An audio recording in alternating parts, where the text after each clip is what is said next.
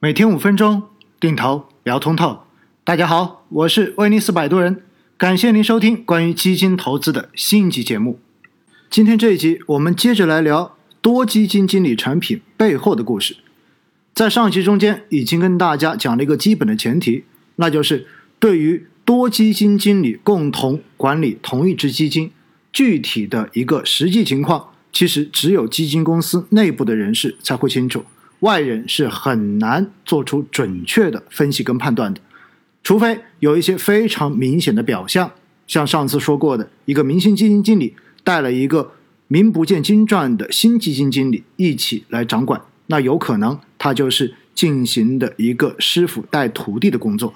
而如果一个基金经理是完全的权益基金经理，而另一个基金经理在过往完全就是做债券的基金经理，那么这两个人。如果做的是混合类基金，或者说是二级债偏债混合类的这些基金，那么很有可能就是一人管一块儿。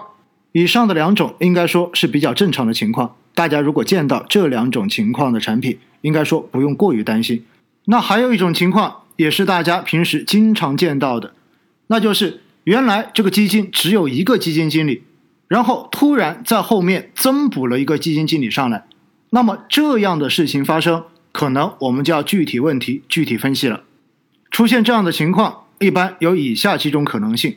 第一种最常见的就是原来的基金经理已经准备离职，已经准备换岗位了，所以需要换基金经理。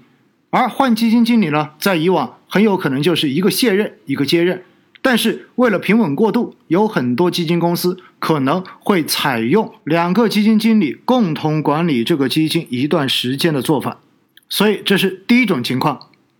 第二种情况，原来的这个基金经理实在工作太忙了，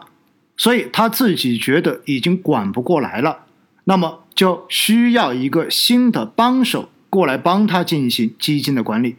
那么这种情况有时候就会比较麻烦一点，因为。过来的这个人水平到底怎么样？最终这个基金产品操作的决策权是在原来基金经理的手里，还是在新增补的这个基金经理的手里？这一个外人是无法得知的。针对这种情况，很有可能，如果你真的要去买这一类的产品，你就要去仔细的看一看原基金经理跟新基金经理之间的资历到底有多大的差距。如果新基金经理的资历非常非常的浅，那么有可能他又回到了最前面的那种假设，他是不是带徒弟？那么决策权很有可能还是在原来基金经理的手里。如果新增补的这个基金经理，他的过往资历跟原来的基金经理是差不太多的，差距不大，那么很有可能这个决策权就已经到了后面这个新增补的基金经理手里。但是具体怎样，说实话。外人只能靠猜，真正的实际情况只有基金公司里面的内部人才会了解。那么还有一种比较特殊的情况，那就是原来的这个基金经理在发新基金的时候，根本就没想过会有如此大规模的资金来认购他的产品。比如说，刚好遇上了大牛市，刚好遇上了非常好的结构性行情。那么这个基金发出去之后，超预期的获得了市场的认购资金，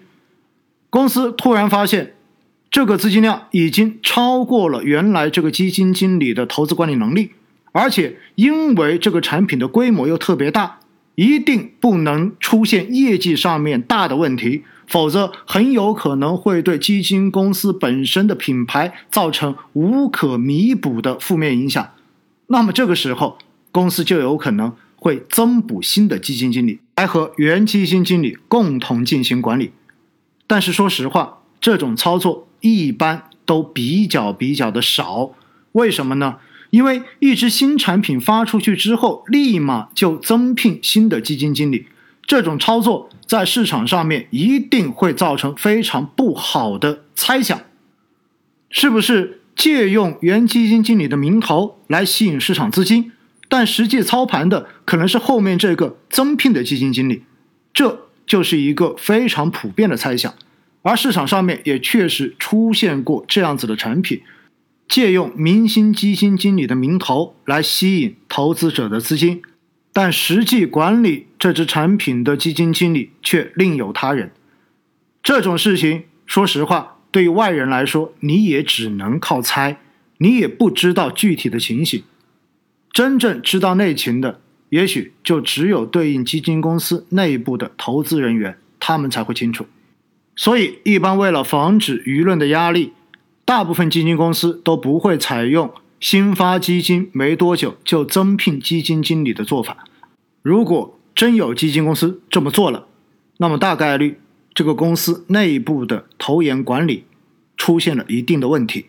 因为绝大多数公司。如果真的出现募集资金超过了原基金经理投资管理能力的这种事情，大多数都会直接在内部协调投研方面的这种资源，给予原来的基金经理更多的投研支持，采取团队作战的方式来帮助这个产品做出更好的业绩，但是不会轻易去增聘新的基金经理，因为在。新发产品不多久就增聘基金经理，一方面是打了原基金经理的脸，另一方面也是直接打了基金公司自己的脸。这也就是我刚才说的，出现这样的情况，说明这家基金公司内部的投研体系管理出现了一定的问题。